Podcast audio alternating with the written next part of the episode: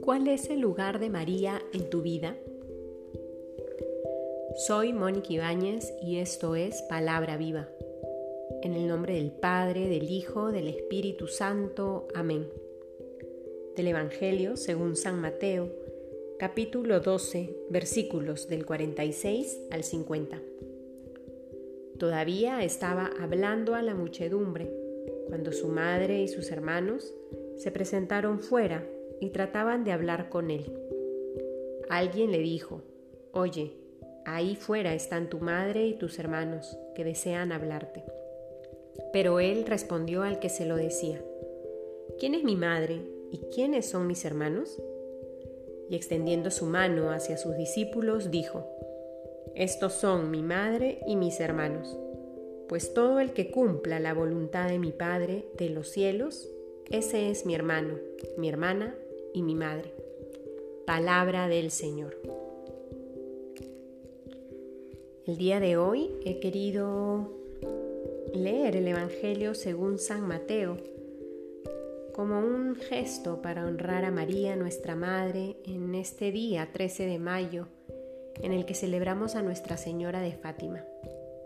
Hemos hecho un alto al Evangelio de Juan para poner hoy nuestra mirada en esta mujer que con su sí cambió la historia de la humanidad.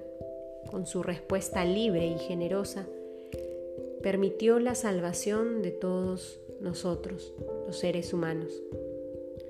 Creo que este texto nos permite comprender con mayor hondura esa relación entre María y su Hijo Jesús. En un primer momento puede parecer que Jesús está negando a María como su madre. Pero sin embargo, eh, si es que uno se acerca al texto con profunda fe y, en espíritu de oración, y teniendo en cuenta los otros eventos en donde María aparece, que no son muchos, pero son importantes, em, podemos dar fe con ello de que María era madre de Jesús, no solo porque lo concibió por obra y gracia del Espíritu Santo, ni porque lo formó desde pequeño, lo educó, lo acompañó en su camino de fe, sino porque ante todo cumplió la voluntad del Padre, tal cual como lo dice Jesús. Todo el que cumpla la voluntad de mi Padre de los cielos, ese es mi hermano, mi hermana y mi madre. Podemos poner nuestra mirada en la Anunciación Encarnación, donde María, sin entender mucho qué significaba aquel saludo del ángel, con docilidad y libremente dice, He aquí la sierva del Señor, hágase en mí según tu voluntad.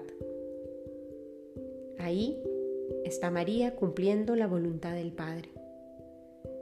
O podemos ver a María a los pies de la cruz, cumpliendo la voluntad del Padre, o acompañando después a los apóstoles, quienes están esperando la llegada del Paráclito porque Jesús ya se lo ha anunciado.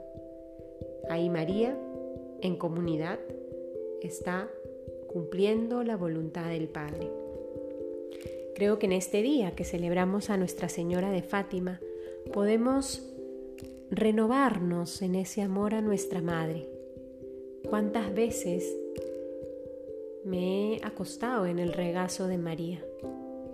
¿Cuántas veces en mis desolaciones, angustias, preocupaciones he encontrado consuelo cuando me he acercado a ella a través de una oración, a través del rezo del rosario, a través de una novena o simplemente mirando una imagen de ella y experimentando paz? Ella es la mujer que cumple la voluntad del Padre. Dejémonos cuidar por ella. Dejémonos acompañar por ella en este camino, para que nosotros también seamos hermanos de Jesús. Para que nosotros como María podamos cumplir la voluntad del Padre en todo momento, ya sea en momentos de alegría donde se anuncia la salvación, o ya sea en momentos de dolor donde nos toca estar parados al pie de la cruz.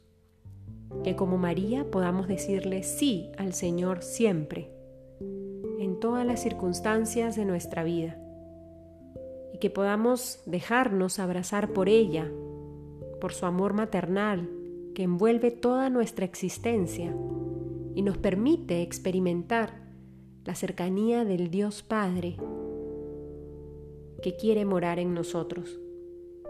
Que Nuestra Señora de Fátima interceda por cada una de nuestras intenciones, bendiga a nuestras familias y nos permita crecer en el amor a Jesús, a su Hijo. Que como ella podamos cumplir la voluntad del Padre.